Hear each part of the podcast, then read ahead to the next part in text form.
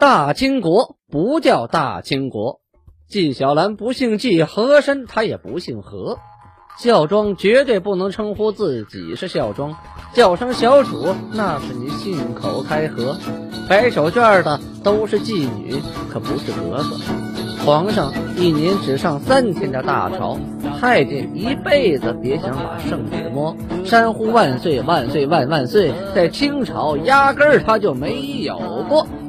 要想了解真正的清朝历史，请听由俊贝勒播讲的《清空界》。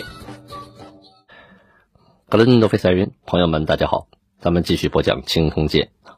上次讲到，英亲王阿基格被软禁期间呢，藏了四口大刀，干什么呢？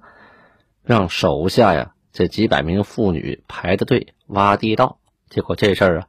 被人发现了，顺治小皇帝正想收拾阿基格，找不着由头呢。哎，你给送来了。与此相关呢，还牵扯到了几个人，都是谁呢？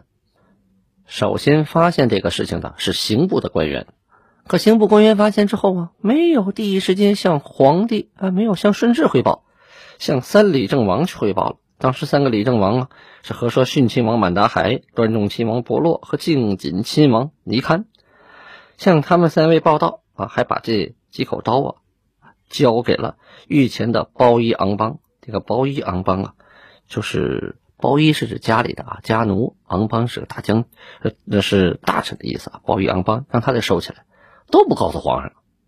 顺治小皇帝得知此事啊，那是火往上撞啊啊！当时那一句话说呀：“如此大事，不以奏上。”将以何事奏上乎啊？这个上是谁？是皇上啊！这么大事你都不跟我说，你什么事你跟我说啊？这和硕逊亲王啊，他是承袭了父爵啊，就是承袭父亲的爵位，于是这罚他，嗯，怎么罚呢？因为你是承袭的，好，暂时呢先留你做亲王，罚银子五千两。而和硕端重亲王就没那么便宜了啊，把他降了。还有和硕、敬谨亲王都给他降了，降成郡王，这郡王工资和待遇马上就下去了啊，包括那个仪仗啊什么全下去啊，同时还各罚银五千两。再狠的是什么？这三王都是理政王啊啊，全停喽！我现在能理政了，我用你们理政，借这机会咔嚓咔嚓咔嚓三刀，这三王全停止理政，停止理政就没有，本身他们就没有正事啊。啊，也不是哪个部门的老大，这一停止理政，闲闲着在家，什么全都没了，瞬间就是一路到底了啊！刑部尚书啊是公，这个他的爵位是公啊，叫韩代，罚啊，因为你这个大事你都告诉三王，你都不告诉我，削一世职，这削一世职啊，就是你承袭往下承袭这个世职降了一档啊，罚银一千两，还有侍郎。吴腊禅、启新郎、额色黑各削一市值，这削一市值，而且呢，允许你干什么呢？拿钱赎身，就说这个削世职罚多少钱？如果把钱交上了，这个市值还可以免了啊。说白了，变相罚钱呢。关于市值的问题啊，我应该是前面讲过，他就是一些非皇族的人啊，要分封爵位的这一个制度，是清朝本身就有的。啊，你不是姓爱新觉罗的，封你几等几等世职，你可以几辈几辈往下传啊，世袭罔替，干这个用的，这叫世职。翻译过来就是世世代代享有的职务和待遇。最后就该收拾阿基格了，那怎么收拾阿基格呀？得交给大臣们去商议啊。大臣们一想，那皇帝啥意思啊？肯定得按照皇帝的意思来嘛，要不然商议完了也是白商议啊。大臣们商议完以后啊，得出这样一个结论。说阿基格呀，以前就犯了大罪，皇上呢从宽免了你的死刑，而且加以恩养，就是关在笼子里给几百妇女啊，给了三百妇女供你一食，而且自己还不知足，仍起乱心，藏了四口刀，想逃跑，这罪何可待？这罪不可恕啊！啊，应减裁一切，就是都不给了，待遇什么都没了，只给妇女十口。哎，你看，就是就给十个丫鬟，说白了啊，老妈子随身所用衣物，你看这英雄一世的英亲王阿基格，这日子过得比个小地主还惨了。除了这十名妇女和随身的衣物之外呀，这一切东西全给没收了。那你还怎么过呀？勉勉强强吃饱穿暖，没别的要求了，别的也不给了啊。以后所有的饭必须从外边送进来啊，你连厨子都不能养，菜刀都不能留，全是送饭。他的儿子叫伯乐赫，还有劳钦，都降为了庶人。坏了，这待遇啊，一下变成普通平头老百姓了。常听青铜剑的人都知道，在过去呢，大臣们商量出来的结果啊，民主还得集中，最后还要皇上亲自决定。尤其是在皇太极时期啊，经常给减刑啊，觉得大臣们罚的太狠了，太过了，我卖个人情。所以这些大臣呢，也都知道。我多哎，多罚你几两，多加你几道，给皇上一个面子，皇上往上减点，这就正好了。可到了顺治小皇帝这儿啊，可比他爹狠多了，俩字儿啊，一亿，什么意思？哎，你们说怎么来就怎么来，往死了弄。处理完英亲王阿济格呀，这个小皇帝顺治啊，又开始树威望了，要分政权，要惩治贪污啊，他要干什么呢？大刀阔斧啊！这是农历三月初六这一天呢，他把各个王贝了、贝子啊都给叫来了，让他们专门负责管理各个部院，就是分工要详细。他对吏部下旨说呀：“朕自亲政以来，观天下所以治安者，关乎各部院。什么意思？哎，这个京城内各个大衙门，就现在各个部委，那时候叫部院。”这个很关键呐，他们要是运行的得当，那天下就就好办了啊，就长治久安了。虽自古无参用诸王之力，才说呀，以前呢，这个王他就是王，他不可以任这个部院的职务啊。但是呢，然闻我太宗文皇帝曾用诸王于部院，就是福临呢找理由说，我阿玛皇太极曾经就让各个王啊去管理部院。那我也就学这个，我就率由旧典，哎，就是学我爸复用诸王啊，还用大家念诸王虽甚劳苦，然各担厥职，离替庶务，禁绝贪污，修整法令啊，比上下利病不治庸弊。这说了半天是挺难懂的哈。但是我一看呢，大概意思就是什么呢？让这些王啊来管理各个部院，有个什么好处呢？他们不贪啊，他本身不缺钱，有地有家有人，每年还有那么多俸禄，所以他们没必要贪图那些小钱。为了他们家族的利益，为了咱们安心觉罗家族的利益、国家利益，他肯定会兢兢业业啊，要不然面子上也过不去。所以呢，他信得过这些王，好好干，立国家而治生平，莫此为要啊。今特用和硕逊亲王，谁呢？啊，满达海，他是代善的第七个儿子，用于吏部，这你就吏部老大了啊。和硕承泽亲王，这是硕塞啊，这是皇太极的第七子，用于兵部。多罗端重亲王，啊，户部户部尚书老大啊，是阿巴泰的第三第三子啊。还有多罗敬谨亲王，楚英的第三子啊，这你看。管礼部多罗承顺亲王，啊，现那时候叫多罗承顺郡王啊。于刑部叫勒克德婚，他是代善的第三子撒哈连。撒哈连，撒哈连有几个儿子，老二就是呃勒克德婚，是代善的孙子了。多罗千郡王名叫瓦克达，瓦克达呀是代善的老四啊，第四个儿子。管工部多罗贝勒啊，下面轮到贝勒了，叫卡尔楚婚，管理藩院。管理藩院那时候，理藩院主要管西藏和那个内蒙、外蒙这一片啊。这个呃，这位卡尔楚婚呢，这位贝勒呀，是代善的孙子，是代善有个长子叫岳托，岳托的老三啊，三儿子，所以他管代善叫爷爷。他管理理藩院。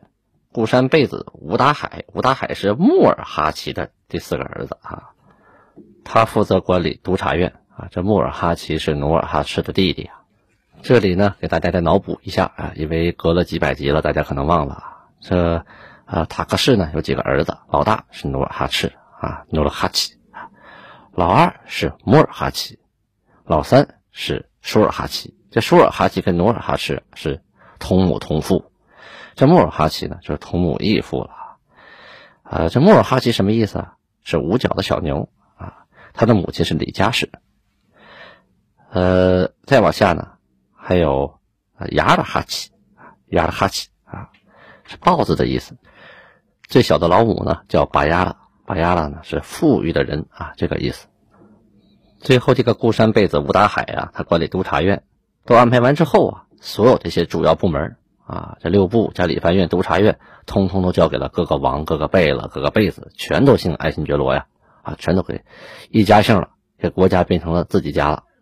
什么叫一朝天子一朝臣呢？这就叫一朝天子一朝臣呐！六部、理藩院、督察院全换了，大换血呀！这也说明啊，前一段时间政令不通啊，下边国家机构不转了。皇帝有再多的想法，如果传达不下去，那不都是空想吗？任命完这些啊，六部的尚书啊，理藩院还有督察院开始往下任命。任命西服为内弘文院大学士，升吏部尚书陈泰为内国史院大学士，啊，吏部右侍郎李帅泰为内弘文院大学士，调内弘文院大学士宁完我为内国史院大学士。这个陈泰呀，原来是吏部尚书啊，现在有人干吏部了啊，他就调到内国史院当大学士。这个陈泰呀，他是镶黄旗啊，满洲镶黄旗。是额亦都的孙子，这额亦都可是开国的啊五大臣呐。开国五大臣有，呃，古尔加氏的费英东啊，钮钴禄氏的额亦都，董鄂氏的和合里和佟家氏的呼尔汗，这是开国五大臣呐啊。还有一个是觉尔察氏的费扬古啊，当帮着努尔哈赤打天下的人呐，都是功高盖世啊。所以这是额亦都的孙子，车尔格的儿子啊。额亦都有个儿子叫车尔格啊，他的儿子。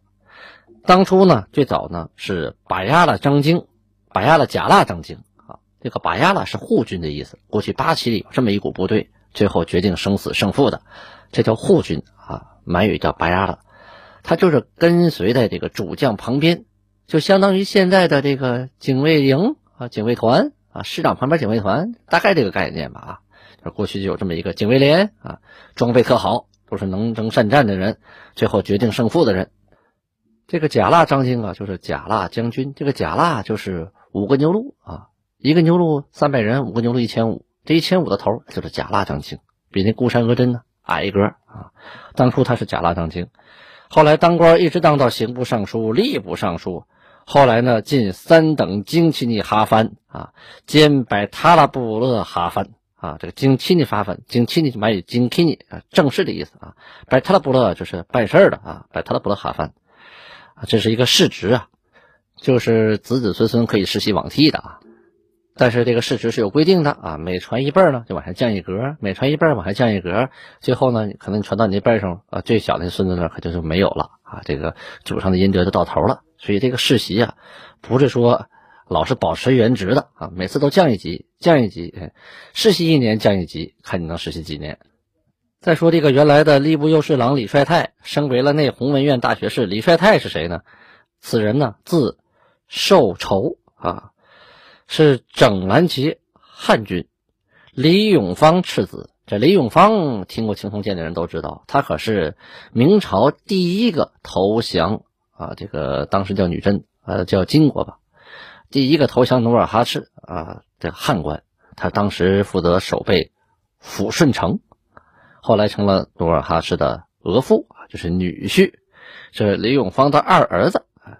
这个人叫李帅泰，当初名叫李延龄，年龄二十的时候，跟着努尔哈赤身边，一是保护努尔哈赤，二是学知识、学本领。其实最关键的是当人质啊啊！你李永芳哪天要是反目成仇，你儿子在我这儿呢。后来这个李帅泰也娶了宗室的女人啊，也娶了姓爱新觉罗家的女孩。也成了额驸，呃，后来跟从军打仗，屡立军功，被提升为梅勒额真，后来升为刑部侍郎后来是吏部右侍郎。在过去呀，有人想啊，祖宗的阴德，你光靠祖宗的阴德是不行的。他这个祖宗阴德往下传呢，一传一辈儿，他这个官职就矮一辈儿。所以你得拼，你得努力，你得青出于蓝而胜于蓝啊，得给祖宗争光。所以那一代的那个年轻人呢，都比父亲干的还要好啊。这躺在功劳簿上的官二代，那个时候很少见的。再有呢，生逢乱世啊，机会多。你不努力，那肯定是没戏。但是只要你努力，机会多，就有机会升迁啊，有机会给国家，呃，立功劳，就给自己家人呢也争得这个荣誉功勋，给子孙后代争得了阴福啊，子孙后代就可以享福了，生下来就可以继承你的这个官职。虽然降一格吧，那待遇也不小啊，起步就比较高啊。打个比方啊，有人画了一个漫画，说现在年轻人啊，大学毕业赛跑，一个是拉着板车，后边坐着父母老家。另一个呢，开着奔驰宝马啊，在前面奔。就这两个人在一个起跑线上，你怎么能跑？谁跑赢谁呢？啊，不好说哈。有人说肯定是奔驰宝马跑得快，是快啊。龟兔赛跑你也不一定谁赢啊。万一前面有个钉子把车胎扎了，这个富二代从小连修车都不会，换车胎的劲儿也没有。而这哥们拉这板车不怕扎呀，扎我照样往前走啊。动力是人力呀，只要费点鞋而已嘛，是吧？还说也不一定谁胜谁负呢。咱们再说一个。在历史上赫赫有名的人物就是索尼呀。索尼由于啊，他不服这个多尔衮啊，被多尔衮呢找个理由就给发配到那个盛京沈阳去干什么？看坟去了啊，去看皇太极的坟墓。多尔衮一死啊，赶紧呢就下令把索尼给调回来，官复原职为二等京奇尼哈藩呢。档案农历三月二十四日记录。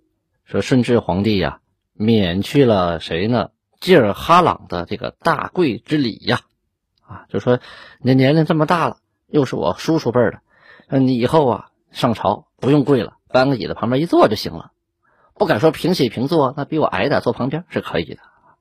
这济尔哈朗啊，这一年已经五十三岁了啊，在那个年代呀，已经算年龄比较大的了，征战一生啊，也是浑身是病啊。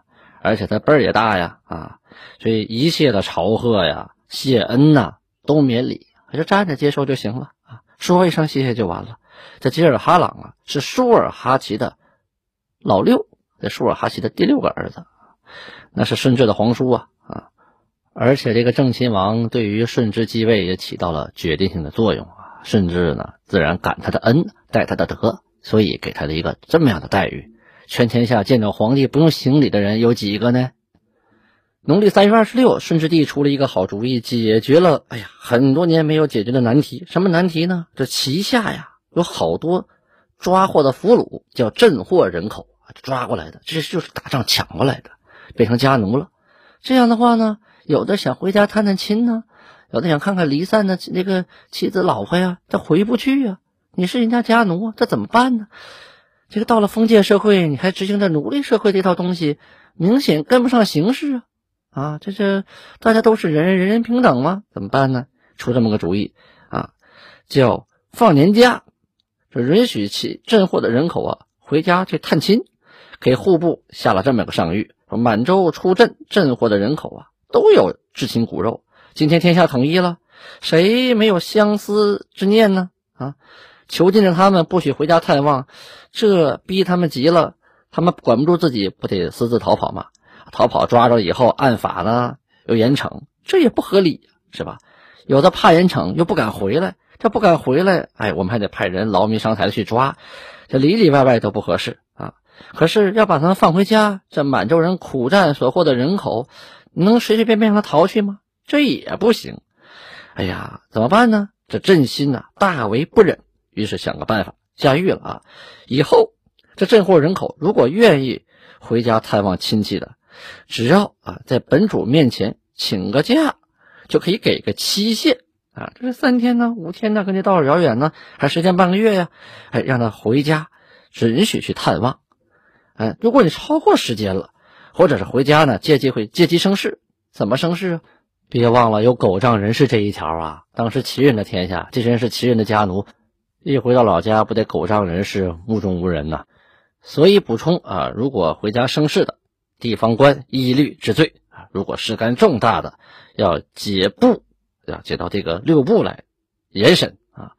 父母、兄弟、妻子，如果愿意投入旗下，同归一处，哎，你回家探亲费劲，他们发现你现在日子过得好啊，跟着主子过得就好了，他们想来投奔你，这怎么办呢？啊，这地方官要给这个相关部门呢写文书，登记于册，又要完善这个户口制度，准期啊团圆团聚。既解决了这个家乡啊家人的生计之苦，也也解决了他们相思之苦。大家别忘了，时过境迁，可不是当初努尔哈赤打仗的时候抓来的奴隶回来就是干苦活啊、修城墙、挖战壕了。现在的奴隶都生活在北京城啊，基本连农活都不用干，都属于家人呐，属于包衣奴才呀。他们的生活是相当好，不说锦衣玉食，也是不愁吃不愁穿呐。以前有句什么话了，叫“丞相的门前三品官”，这丞相门前的家丁都是三品官啊。虽然不是官，那比官还吓人呢，都狗仗人势嘛，是吧？那个时候真正干农活的雇的都是佃户啊，不是家里的奴才。家里这些奴才呢，一般都是打理家务啊，啊，炒啊，买菜做饭呐，烧柴火呀，收拾屋子，都干这个，保卫之类的啊，陪陪主人呐，喂喂马呀，抬抬轿，有这个。对于普通老百姓来说，这工作是相当难找啊，一辈子铁饭碗的。一跟谁说我在某某某某啊王府做事，我在某某某某大官家里做事，那能一样吗？现在也觉得挺荣耀啊，是吧？